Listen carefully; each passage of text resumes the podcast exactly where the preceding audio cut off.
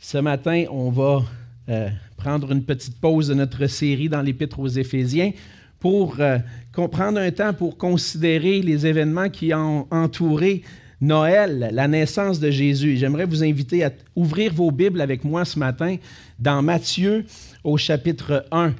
Matthieu chapitre 1. Et ce matin, nous allons lire ensemble les versets 18 à 25.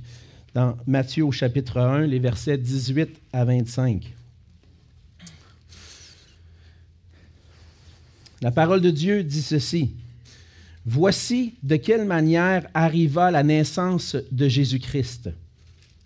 Marie, sa mère, ayant été fiancée à Joseph, se trouva enceinte par la vertu du Saint-Esprit, avant qu'ils aient habité ensemble. Joseph, son époux, qui était un homme de bien et qui ne voulait pas la diffamer, se proposa de rompre secrètement avec elle. Comme il y pensait, voici un ange du Seigneur lui apparut en songe et dit, Joseph, fils de David, ne crains pas de prendre avec toi Marie, ta femme, car l'enfant qu'elle a conçu vient du Saint-Esprit. Elle enfantera un fils, et tu lui donneras le nom de Jésus. C'est lui qui sauvera son peuple de ses péchés. Tout cela arriva afin que s'accomplisse ce que le Seigneur avait annoncé par le prophète.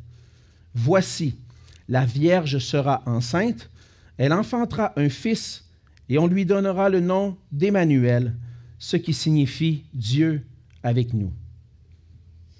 Joseph s'étant réveillé, fit ce que l'ange du Seigneur lui avait ordonné, et il prit sa femme avec lui. Mais il ne la connut point jusqu'à ce qu'elle ait enfanté un fils, auquel il donna le nom de Jésus. On va se courber ensemble dans un mot de prière. Oui, Seigneur notre Dieu, c'est une grâce de pouvoir être ensemble ce matin, de pouvoir lire et étudier ta parole ensemble. Oui, Seigneur, à l'approche de Noël, de cette fête, Seigneur, que, où on prend le temps de célébrer ta naissance, on veut se remémorer, se rappeler cette histoire, Seigneur, de ta venue dans le monde. Et à travers ce passage ce matin, Seigneur, tu nous révèles qui est ce Jésus, le Christ, le Fils de Dieu, qui et ce qu'il a fait pour nous en venant sur la terre. Et on te prie, Seigneur, ce matin que tu puisses euh, rendre nos cœurs attentifs à ta parole afin qu'on puisse remémorer ces événements, mais aussi la signification importante de ces événements, la signification pour nos propres vies, Seigneur. Conduis-nous et aide-nous à saisir à nouveau les merveilles de ta parole, ou si ça n'a pas encore été fait, Seigneur, que tu puisses ouvrir les yeux afin qu'on puisse saisir et contempler ce que tu as accompli pour nous en Jésus-Christ. Seigneur, on te prie de bénir cette parole ce matin dans nos cœurs, que ton nom soit glorifié. Au nom de Jésus. Amen. Amen à l'approche du temps des fêtes, euh, de plus en plus, j'entends cette, cette expression-là euh, revenir dans notre culture, dans notre société, que ce soit dans, dans la publicité, à la télévision, l'expression de la magie de Noël. Je ne sais pas si vous avez remarqué, mais on dirait que ça commence à prendre de plus en plus d'espace et on, on, on, parle de cette magie de Noël. Et puis, dans, dans mon esprit, c'est Qu'est-ce que c'est exactement cette magie de Noël? Qu'est-ce qu'on veut, qu'est-ce qu'on entend par là? Et puis, en faisant quelques recherches euh, euh, cette semaine, je suis arrivé à une réponse. Mais si je vous demandais ce matin, c'est quoi pour vous la magie de Noël? Je pense que si on prenait les réponses, on irait un peu dans tous les sens. On essaierait d'expliquer un peu ce que c'est. Mais en faisant des, quelques recherches, j'ai trouvé ceci, une, une définition de ce que la magie de Noël. La magie de Noël, c'est vouloir faire plaisir aux autres, aux enfants, aux grands et à ceux qui n'ont pas de famille ou pas d'argent. Certaines personnes donnent des sous aux personnes pauvres. Donc, euh, ce qu'on entend par la magie de Noël, c'est un peu cette, cette gentillesse qui va se manifester particulièrement dans le temps de Noël envers les gens plus démunis, envers les gens qui sont seuls, sans famille. Particulièrement à Noël, c'est comme si on ouvre un peu plus notre cœur pour contribuer, aider et montrer un, peu de compassion, d'amour envers les plus démunis. Le temps des fêtes, c'est pour plusieurs un, moment de réjouissance, mais pour d'autres, un peu moins, justement à cause de la solitude. Et c'est un temps qu'on prend pour particulièrement manifester l'amour. Et pour ces raisons, plusieurs vont apprécier Noël. C'est festif, les gens sont heureux, ils manifestent de la joie, les cœurs sont ouverts. Mais s'attarder simplement au fait qu'une certaine magie, on va le dire entre guillemets, se manifeste par le fait que des gens manifestent l'amour, peut nous faire passer à côté du véritable sens de Noël. Aujourd'hui, certains vont pas du tout célébrer Noël, comme si Noël avait aucune signification pour eux. Certains autres vont chercher à goûter justement à cette magie, puis essayer de travers en étant généreux, en donnant des cadeaux, goûter à ce moment particulier. Mais dans son histoire, l'Église a profité de, cette fête pour souligner l'essence de Jésus-Christ. Noël nous ramène à la naissance de, de Jésus qui est venu dans le monde. Et tout cela m'amène à vous poser cette question. Cette année, Qu'allez-vous célébrer à Noël? Ce matin, j'aimerais qu'on puisse prendre ensemble le temps de replonger dans le récit de la naissance de Jésus. Puis le, le but de ça, c'est de revenir ensemble au véritable sens de Noël. Prendre le temps de s'attarder quelques instants sur Noël, la naissance de Jésus, peut servir à nous rappeler et peut-être saisir davantage qu'à Noël, nous célébrons le plus précieux des cadeaux, Jésus-Christ, Emmanuel, notre Sauveur. Mais pourquoi Jésus est-il aussi important pour les chrétiens? Et pourquoi devrait-il être si important pour moi, personnellement, aujourd'hui? On voit dans le passage ce matin trois raisons qui nous montrent que Jésus est une personne importante. Premièrement, on voit dans le verset 18 que Jésus est le Christ, le Dieu incarné. Au verset 18, on lit, Voici de quelle manière arriva la naissance de Jésus-Christ. Matthieu ouvre son évangile avec une généalogie pour démontrer que Jésus est particulièrement un descendant d'Abraham, un descendant des patriarches, un descendant du roi David, et puis qui est en réalité un, prétendant au trône d'Israël. Lorsque Matthieu ouvre le récit de la naissance, il spécifie deux choses à propos de l'enfant qui va naître. Premièrement, son nom qu'on va lui donner, Jésus, et il va dire aussi Christ, Jésus-Christ. Jésus est le Christ, le Messie, si on prend la version hébreu, ou encore le roi, le Seigneur. C'est lui qui vient. Voici, voici comment est arrivée la naissance de Jésus le roi, la naissance de Jésus le Seigneur. Et à travers ce récit-là, Matthieu veut qu'on porte attention à cette personne, ce Jésus qui est né. Ce n'est pas n'importe qui. On, voit tout de suite dans le, verset 18 euh, des paroles narratives qui disent que Marie, sa mère, était fiancée à Joseph.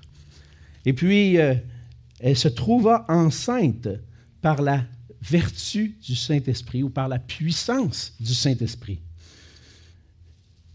Étant fiancée, évidemment, c'est le couple euh, de, cette époque-là.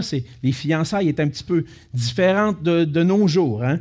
À cette époque, les fiançailles fonctionnaient d'une certaine façon. Selon la coutume, les parents du jeune homme choisissaient une jeune fille euh, et une jeune femme pour qu'elle ait être l'épouse de leur fils. Puis une fois que les parents avaient choisi cette jeune fille-là, qu'il y avait une entente avec les parents de la jeune fille, les fiançailles étaient contractées, agréées par un engagement officiel, un arrangement officiel, puis même une entente prénuptiale qui était devant témoins, qui les unissait ensemble. Mais avant que le mariage soit officialisé, on pouvait attendre jusqu'à un an avant d'officialiser. Mais cette jeune fille-là était quand même promise à cet homme. Et puis, c'était en quelque sorte des époux. On ne pouvait pas briser les fiançailles facilement. C'était vraiment, comme on le voit dans le passage, rompre les fiançailles, c'était considéré comme étant un divorce à cette époque-là. C'était dans le fond, les fiançailles, c'était une alliance légale qui ne pouvait pas être brisée sans un processus formel. Mais avant le mariage, entre le moment des fiançailles, de l'union, jusqu'à la consommation pleine du mariage, les époux n'habitaient pas ensemble et devaient s'abstenir de relations sexuelles jusqu'après la cérémonie du mariage officiel. Donc, lorsque Matthieu raconte que Marie va tomber enceinte, il spécifie une chose importante. Elle n'était pas, pas tombée enceinte d'une manière naturelle, mais par la puissance du Saint-Esprit. Le fait que Marie soit fiancée et qu'elle se trouve enceinte, ce n'était pas nécessairement bien vu si on ne spécifie pas que ça vient de Dieu, cet enfant. Elle tombe enceinte et là, tout ce que les gens ont dans la tête, Marie a eu une relation, elle est enceinte et puis est plus vierge. Cependant, ça fait aucun doute, par exemple, que selon ce que Matthieu dit, Marie n'avait pas eu cette relation pour avoir un enfant, mais que l'enfant était, venait de la puissance de l'Esprit de Dieu. Dans son évangile, Luc va donner quelques informations de plus, puis inclut le récit aussi de l'annonce de la naissance de Jésus par l'ange Gabriel à Marie. Dans Luc 1, au verset 30 à 35, dans les versets 30 à 35, on lit ceci. L'ange lui dit, Ne crains point, Marie, car tu as trouvé grâce devant Dieu. Et voici, tu deviendras enceinte et tu enfanteras un fils, et tu lui donneras le nom de Jésus. Il sera grand et sera appelé fils du Très-Haut. Et le Seigneur Dieu lui donnera le trône de David, son père. Il régnera sur la maison de Jacob éternellement, et son règne n'aura point de fin. Marie dit à l'ange, Comment cela se fera-t-il, puisque je ne connais point d'homme? Je n'ai pas de relation, en fait, c'est ça le point ici. Je n'ai pas connu un homme au point d'avoir des relations avec lui. Comment est-ce que ça se peut que je puisse tomber enceinte? L'ange lui répondit, Le Saint-Esprit viendra sur toi, et la puissance du Très-Haut te couvrira de son ombre. C'est pourquoi le Saint-Enfant qui naîtra de toi sera appelé Fils de Dieu. On voit ici dans les évangiles le premier miracle qui a été accompli pour qu'on puisse connaître, nous, le plus beau des cadeaux. Et ce miracle-là, c'est le miracle de Noël, la conception virginale de Jésus. Dans le miracle de l'incarnation, le Fils de Dieu s'est fait homme. Il y a un miracle dans le fait que Marie tombe enceinte, parce que c'est l'intervention de Dieu qui fait en sorte qu'elle tombe enceinte. On voit ici bien plus que la magie de Noël. On voit l'intervention de Dieu dans l'histoire de l'humanité. Le Saint-Esprit de Dieu opère ce que aucun homme pourrait accomplir, faire qu'une vierge devienne enceinte. Ça prenait l'intervention de Dieu. Et la conception virginale de Jésus est un des premiers miracles que le christianisme a affirmé et qui aujourd'hui continue d'affirmer, mais qui est remis en doute, même par des gens qui se disent chrétiens aujourd'hui. Pour rendre le christianisme crédible face au rationalisme, à la science, les découvertes scientifiques, certains ont voulu abandonner la notion d'un miracle. Par la méthode empirique, la science a dit que tout ce qui doit être considéré comme vrai doit être observable. Donc tout ce qui est vrai, c'est quelque chose que je peux prouver scientifiquement. Et on n'a jamais vu une vierge tomber enceinte d'elle-même. On ne peut pas croire ça. Ça se peut pas qu'une vierge tombe enceinte d'elle-même. Donc, on n'observe pas ça. Donc, c'est impossible. Et on remet en question ce premier miracle, la conception virginale de Jésus. Mais en remettant en question cette réalité que Dieu peut intervenir par un miracle, on oublie qu'il y a un Dieu tout-puissant qui règne, qui existe, qui a créé notre univers avec des règles que lui peut surmonter. Ça ne fait pas de sens à nos yeux si, dans la règle générale, les lois de la science, une femme tombe enceinte sans avoir connu un homme, c'est impossible. Mais à celui qui a créé toute chose, c'est possible. Pour donner, pour un peu illustrer cette, idée-là, je vous propose une illustration. On voit souvent sur l'autoroute, des fois on va suivre un, un camion. On a des camionneurs ici, puis je pense qu'ils connaissent, ils vont savoir de quoi je parle. On voit des fois derrière le camion que le camion ne va pas excéder 90 km/h. Pourquoi? On l'a imposé un régulateur de vitesse qui fait en sorte que le camion ne peut pas rouler plus vite que ça. 90. Bon, des fois, c'est ce qu'ils nous disent, on ne sait pas en réalité, peut-être qu'il dépasse un petit peu, mais on lui donne peut-être un petit peu de jeu, mais quand même, on dit qu'il est limité, puis ça existe, des limiteurs de vitesse. Est-ce que ça veut dire que le camion n'a pas la capacité de rouler plus vite? Est-ce que ça veut dire que cette limitation-là ne peut pas être changée? Évidemment, le camion de lui-même ne peut pas décider d'aller plus vite. Mais ceux qui ont conçu ce limiteur de vitesse-là peuvent en décider autrement. Ils peuvent décider de dire non, ce ne sera plus 90, on va le mettre à 105 maintenant. Il va pouvoir rouler à 105.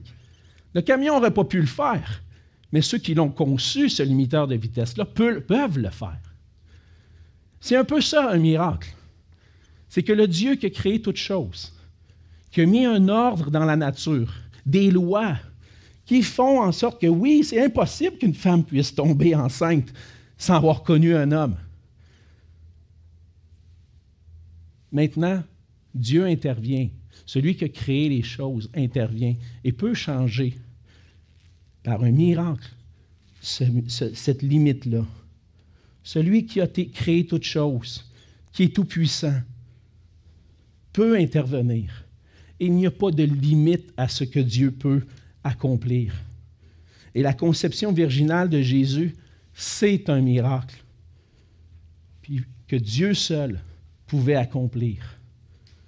Et par ce miracle, le Fils de Dieu a pris une forme humaine et s'est incarné le Fils de Dieu, celui qui, existait depuis toute éternité, est venu, c'est ce que je disais qu'il allait arriver, est venu pour prendre une forme humaine, s'est incarné, est venu dans le monde.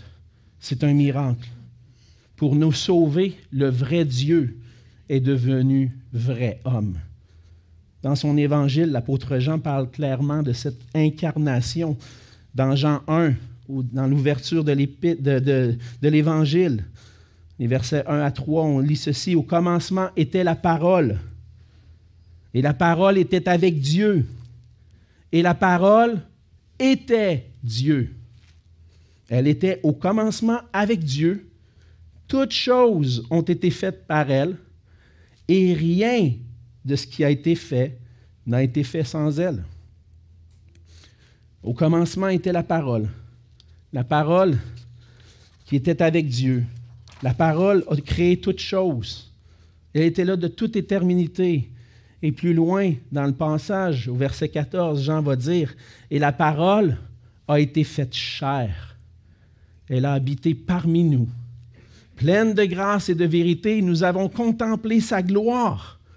Une gloire comme la gloire du Fils unique venu du Père la parole qui était là au commencement, qui était avec Dieu, qui était elle-même Dieu, s'est faite chair et a habité parmi nous. Le Fils unique de Dieu, Dieu le Fils, a manifesté sa gloire en venant dans le monde. Souvent, lorsqu'on parle du Fils de Dieu, de Dieu le Fils, des gens vont se questionner, dire, est-ce que Dieu peut réellement avoir un fils? Est-ce que Dieu peut, lui, avoir connu une femme, puis avoir eu un fils, engendrer un fils?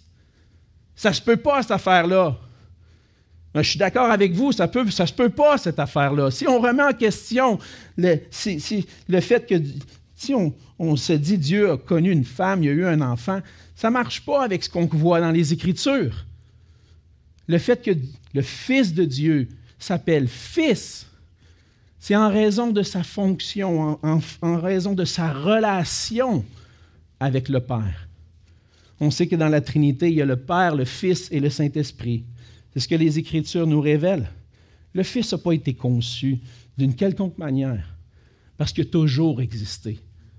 Dieu lui-même existe en trois personnes. Et on l'appelle Fils parce qu'il va recevoir un héritage. Il va recevoir du Père le pouvoir de dominer toutes choses.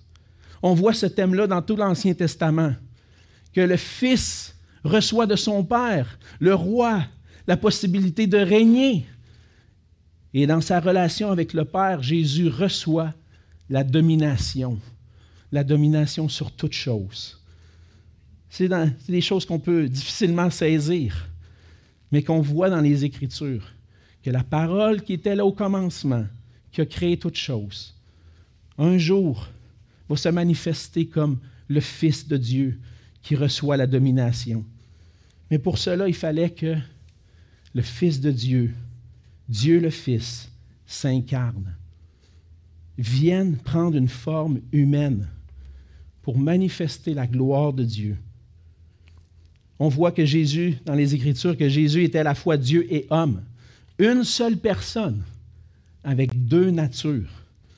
Il était pleinement Dieu, possédant tous les attributs de la divinité, tout-puissant, éternel, omniscient, connaissait tout, mais qu'il a renoncé à sa gloire pour prendre sur lui une forme humaine. Jésus, le Fils de Dieu, n'a pas perdu rien en venant sur la terre. Il a simplement renoncé à la gloire qu'il avait pour ajouter à sa personne une nature humaine. Et l'incarnation, le fait que le Fils est devenu chair, c'est ce que veut dire incarnation, c'est qu'il a pris une chair. C'était nécessaire pour venir racheter une humanité déchue. En, en raison du premier homme, Adam, l'humanité, toute cette descendance qui est sortie d'Adam est marquée par le péché, par un désir de, de faire ce qui est contraire à ce que Dieu demande. Ça prenait un nouvel homme pour former une nouvelle humanité, un nouvel Adam. Et Jésus est ce nouvel Adam qui vient pour créer une nouvelle humanité. Jésus est le Fils de Dieu qui vient prendre sur lui une forme humaine, le Fils de Dieu est venu pour sauver son peuple. C'est ce qu'on voit dans la suite du passage. On voit deuxièmement que Jésus est le sauveur de son peuple dans les versets 19 à 21. Il y a beaucoup de choses dans tout ce qu'on vient de mentionner dans le verset 18. Le simple fait que que sa mère, Marie, sa mère, se trouve enceinte par la puissance du Saint-Esprit. Il y a quelque chose de particulier. Et on va voir dans la suite du passage que tout ce que je viens de dire prend son sens. Jésus devient le sauveur de son peuple. C'est ce que Matthieu explique dans la suite du récit en nous racontant l'histoire du premier concerné par le fait que Marie soit enceinte on est tous un peu comme Ah, ouais, si tout, si tout le monde autour disait Ouais, il y a quelque chose de pas normal avec elle qui devient enceinte comme ça, il y en a un qui était un petit peu plus concerné, concerné que les autres et c'est Joseph. On voit au verset 19 que Joseph, son époux, qui était un homme de bien, il ne voulait pas la diffamer, se proposa de rompre secrètement avec elle. Matthieu nous explique que Joseph était un homme bon et juste devant Dieu. Ça ne veut pas dire qu'il n'avait jamais péché, ça ne veut pas dire qu'il était parfait. C'était plutôt, on pourrait dire, un juif qui craignait Dieu, soumis à sa loi, désirant obéir à la loi de Dieu. Puis il voulait continuer d'être un homme juste. Comme tout le monde de, cette époque, et de nos jours aussi. Il comprenait que si Marie était enceinte, c'était parce qu'elle avait eu la relation avec un autre homme. Elle est enceinte, c'est pas avec moi qu'elle l'a eu. Elle a commis l'adultère, était fiancée, on s'était promis, il y avait un engagement. Elle, elle, est probablement tombée enceinte par une relation avec un autre homme. Et si elle avait été réellement adultère, la loi prescrivait qu'elle soit lapidée, qu'elle soit mise à mort. C'était ce que la loi de Moïse enseignait. Et Joseph voulait obéir à la loi, puis pas marier celle qui avait été, euh, qui aurait commis l'adultère. Mais en même temps, il ne voulait pas attirer sur elle l'opprobre et il aimait cette jeune fille-là. Donc, il dit Je vais faire ça en secret. On va faire ça en secret. Elle s'est déshonorée, elle a commis l'adultère. Fait qu'on va rompre, on va arranger les choses, puis je vais m'en aller, puis on va mettre fin à toute cette histoire d'amour-là qui est entre nous. Et c'est pour ça que, dans un sens, le Seigneur intervient. À cause des projets que Joseph est en train de former. Le Seigneur avait besoin de, Joseph dans son plan. Il avait besoin qu'un homme puisse s'occuper de cet enfant-là. Et c'est pour ça que pour rassurer Joseph, le Seigneur va envoyer son ange. Un ange est un messager de Dieu qui vient apporter un message de la part de Dieu. Et un ange vient visiter Joseph pendant son sommeil. On lit qu'il pensait à tout ça, en train de former le projet, probablement le cœur brisé. Tu obligé de divorcer, tu obligé de régler ces choses-là. En train de méditer sur toutes ces choses-là. Puis un ange vient le visiter. Puis c'était, c'est arrivé, on le voit dans l'Ancien Testament, qu'il y a des personnes Dieu a visité des personnes, Dieu a envoyé des anges à des personnes à travers des songes. On connaît l'histoire dans l'Ancien Testament de Pharaon, de Nebuchadnezzar, des rois qui ont eu des songes, et puis que Dieu parlait de son plan à travers ces songes-là. Mais l'ange vient pendant son sommeil en songe, puis il dit, au verset 20, on lit ceci, Joseph, fils de David, ne crains pas de prendre avec toi Marie, ta femme, car l'enfant qu'elle a conçu vient du Saint-Esprit. Ne crains pas de, la, de, jusqu'au mariage avec elle. Ne, crains pas de la prendre pour épouse, de l'amener dans ta maison, qu'elle soit ton épouse. Ce que tu penses qu'elle a commis, l'adultère, tout ça, ce n'est pas ça qui est en train de se passer. Le Seigneur envoie son ange pour confirmer, encore une fois, que Jésus vient pas d'un homme, il vient du Saint-Esprit. Et puis à travers ça, euh, l'ange va même dire à Joseph, n'a pas crainte de prendre Marie, mais il va l'annoncer, elle va enfanter un fils. Et tu lui donneras le nom de Jésus. Le Seigneur donne une responsabilité à Joseph. Tu vas lui donner son nom. Tu vas être son père sur la terre. Tu vas t'occuper de, lui comme si c'était ton enfant. Tu vas lui donner le nom de Jésus.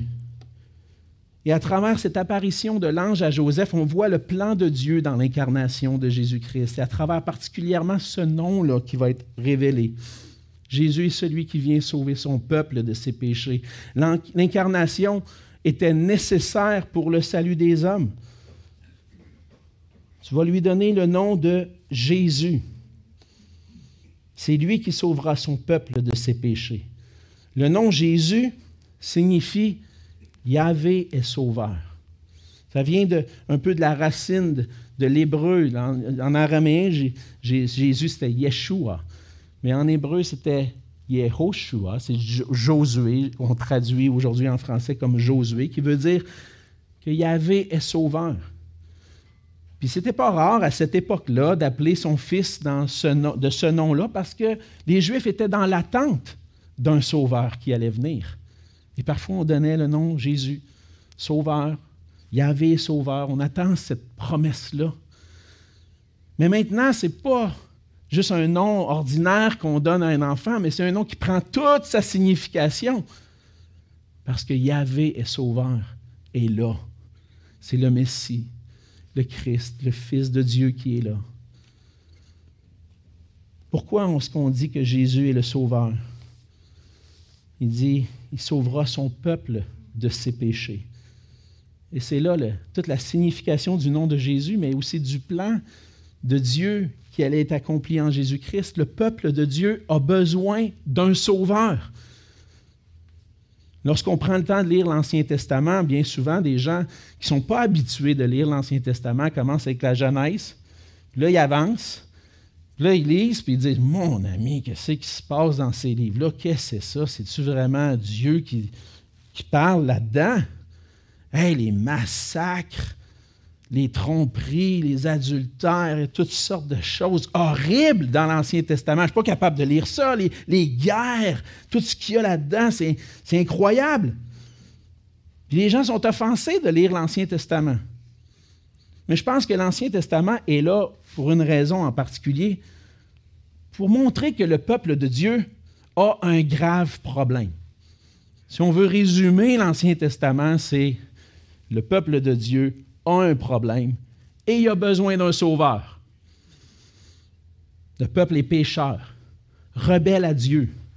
Il ne veut pas obéir à sa parole. L'Ancien Testament nous démontre que le cœur du peuple de Dieu n'est pas tourné vers Dieu, naturellement. Puis en fait, l'Ancien Testament nous montre qu'Israël est aux prises avec le péché, et qu'il n'y a aucun moyen pour lui de se sortir de ce problème-là.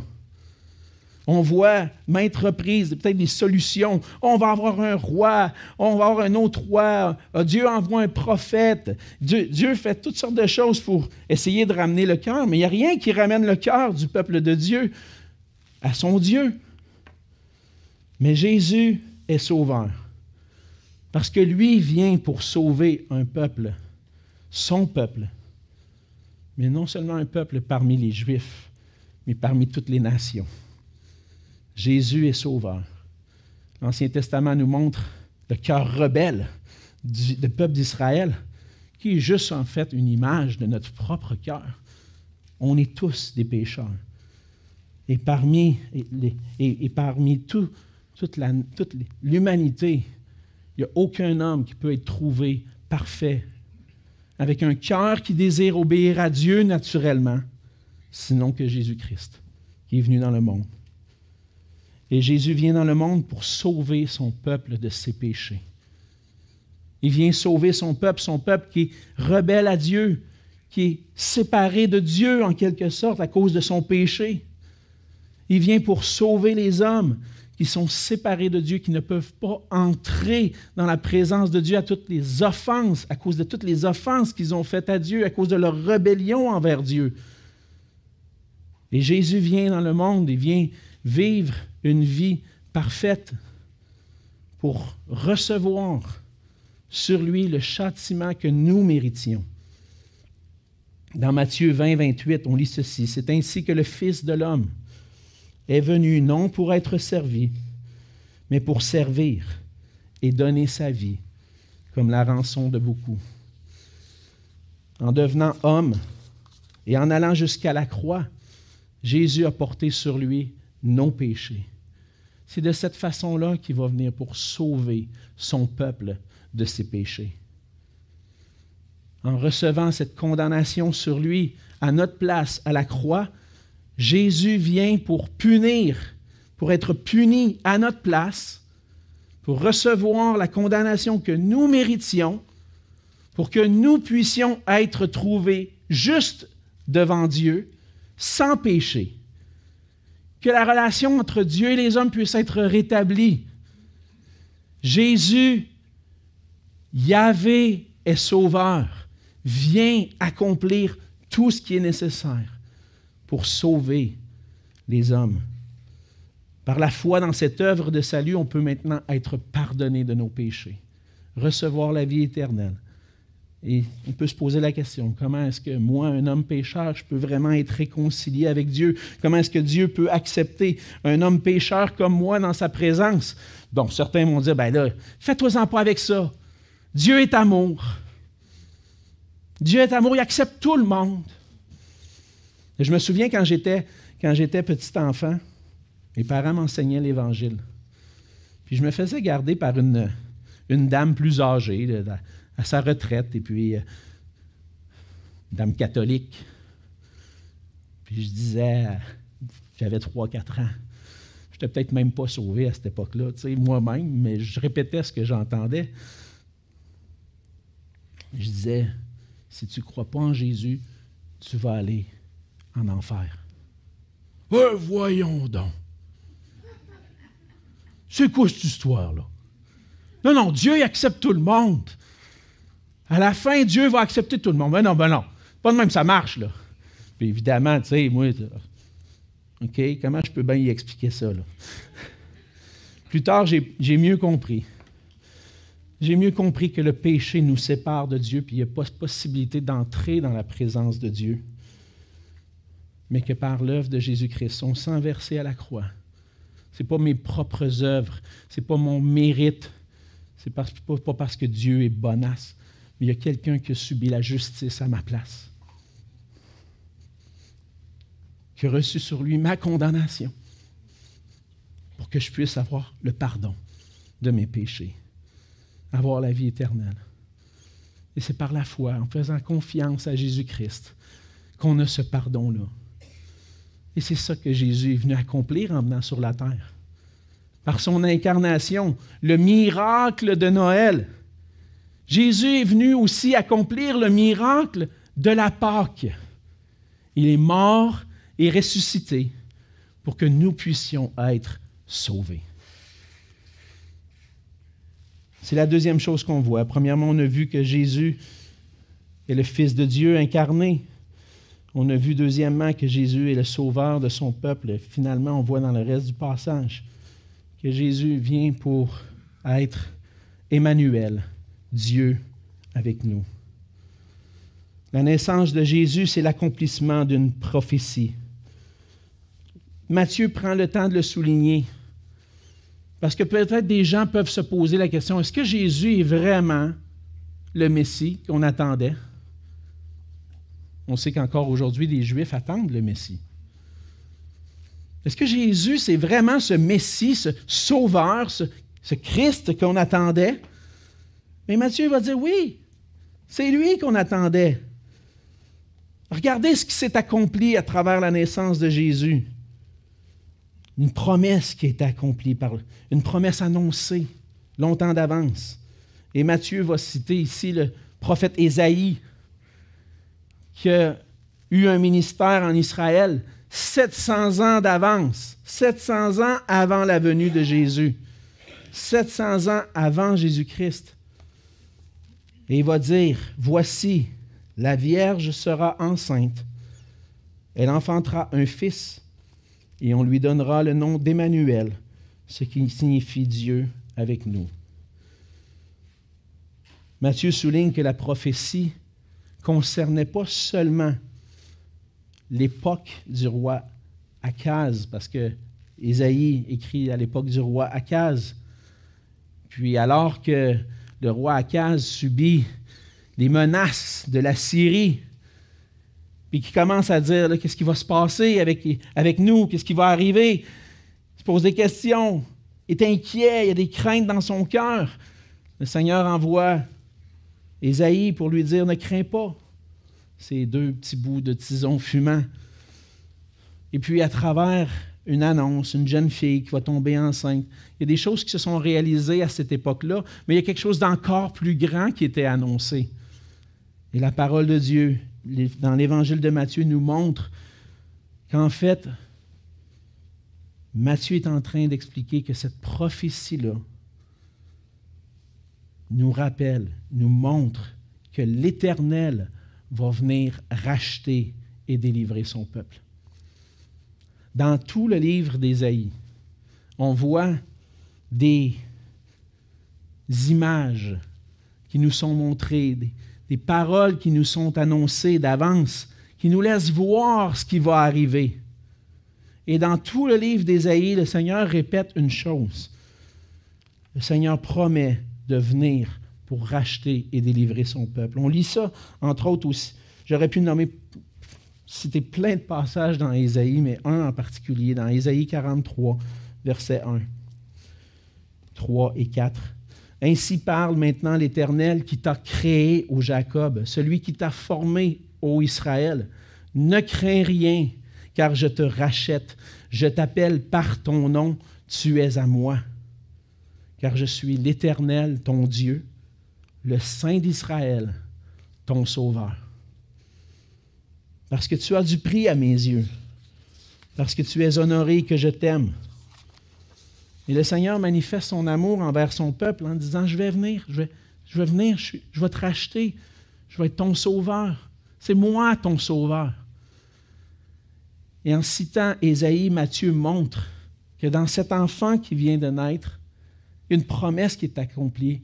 Une vierge est devenue enceinte, elle a enfanté un fils et on lui a donné le nom d'Emmanuel, qui signifie Dieu avec nous. Par l'incarnation du Fils de Dieu, né d'une vierge, le Seigneur vient lui-même pour délivrer son peuple. Et la présence de Dieu par le salut en Jésus-Christ, c'est le cadeau de Noël que Dieu nous offre. Par le miracle de l'incarnation, Dieu vient vers nous pour être avec nous. Dieu avec nous. Il vient comme le sauveur d'Israël, il vient comme le sauveur du monde.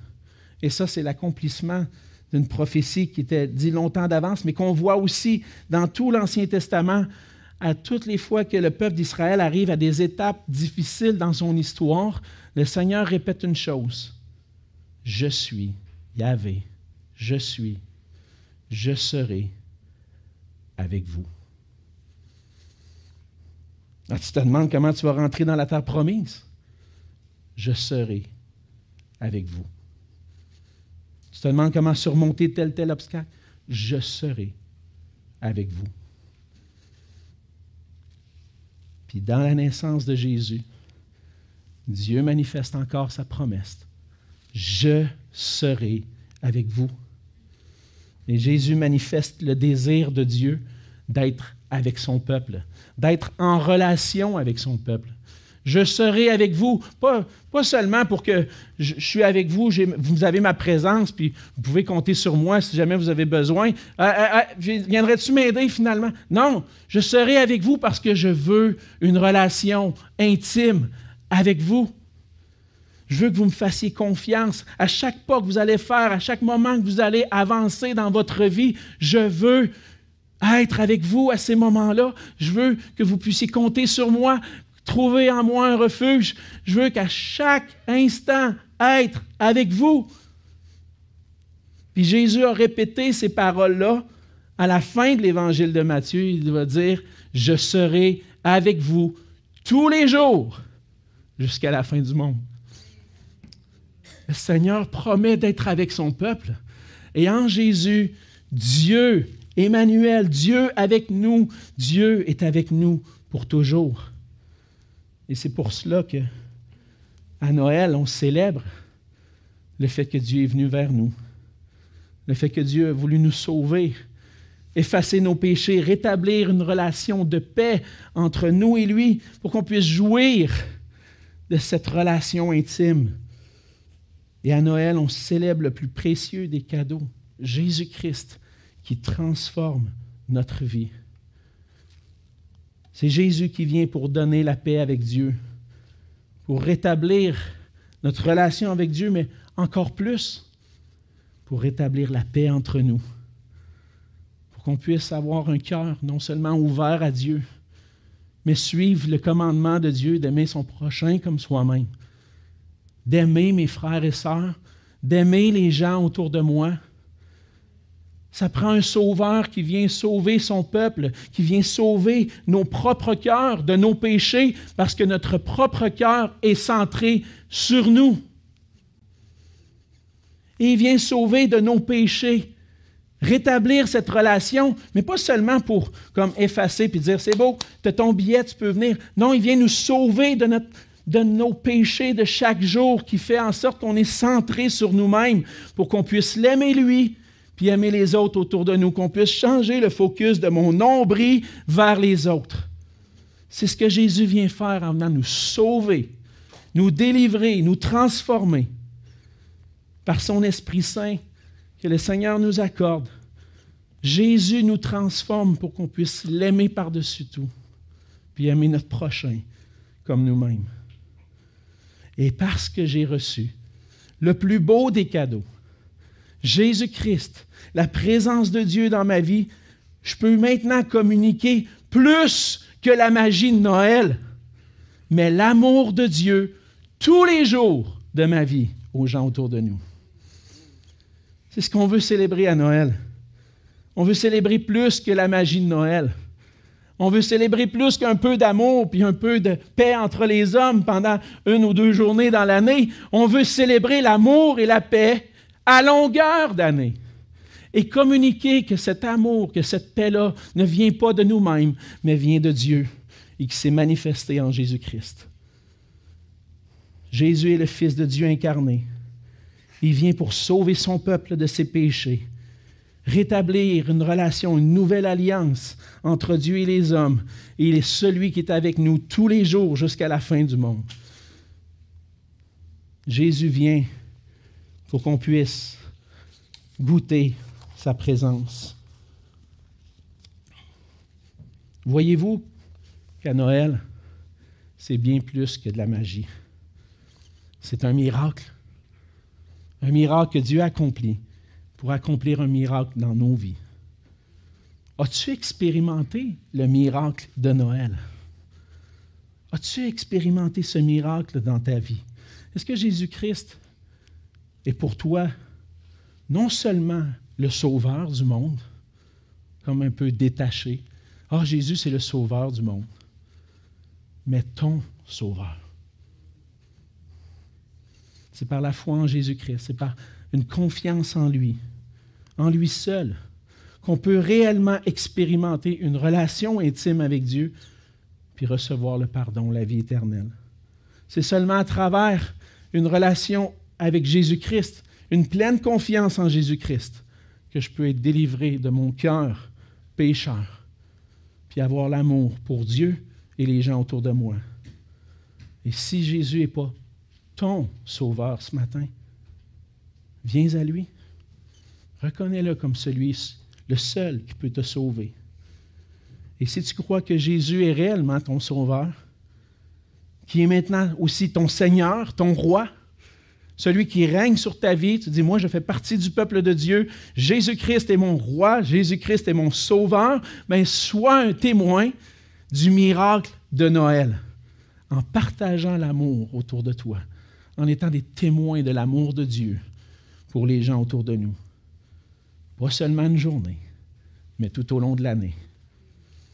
Si on veut, frères et sœurs, briller pour la gloire de Dieu, comme Église, briller pour la gloire de Dieu, on a besoin de travailler, que notre lumière luise dans les ténèbres aujourd'hui et chaque jour. Prions. Seigneur notre Dieu, merci pour ta grâce envers nous. Seigneur, on voit dans ce passage un grand miracle qui a été accompli. Le Fils de Dieu qui est descendu sur la terre, qui est venu vers nous pour nous sauver et pour être avec nous tous les jours jusqu'à la fin du monde. Seigneur, c'est un privilège qu'on a de pouvoir te connaître aujourd'hui, ceux qui ont placé leur foi en toi. Seigneur, on réalise que c'est vraiment par grâce, par ta bonté, ton amour envers nous qu'on a, qu'on peut te connaître aujourd'hui. Et j'aimerais te prier pour ceux qui ne te connaissent pas encore personnellement, qui n'ont pas expérimenté ce miracle d'une vie transformée par toi. Que tu puisses parler à leur cœur, transformer leur cœur de pierre en cœur de chair pour qu'ils puissent saisir la grâce qui se trouve en toi.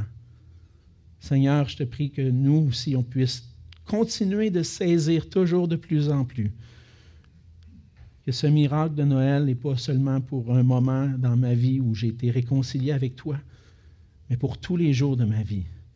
Chaque jour, je me lève et je veux t'aimer de tout mon cœur, aimer mon prochain, manifester ton amour, être un témoin pour toi dans ce monde, en partageant ton évangile, en démontrant cet amour autour de moi, pour que ta gloire puisse briller à travers moi. Fais cette œuvre en nous, Seigneur, pour que ta gloire brille à travers nous, que notre lumière puisse luire dans les ténèbres. Ouvre des portes pendant ce temps des fêtes, pendant ce temps de Noël, pour qu'on puisse partager cette grâce à des gens de la famille, à des amis. Seigneur, Utilise-nous pour ta gloire. Et c'est dans le nom précieux de Jésus que je te prie. Amen. Amen.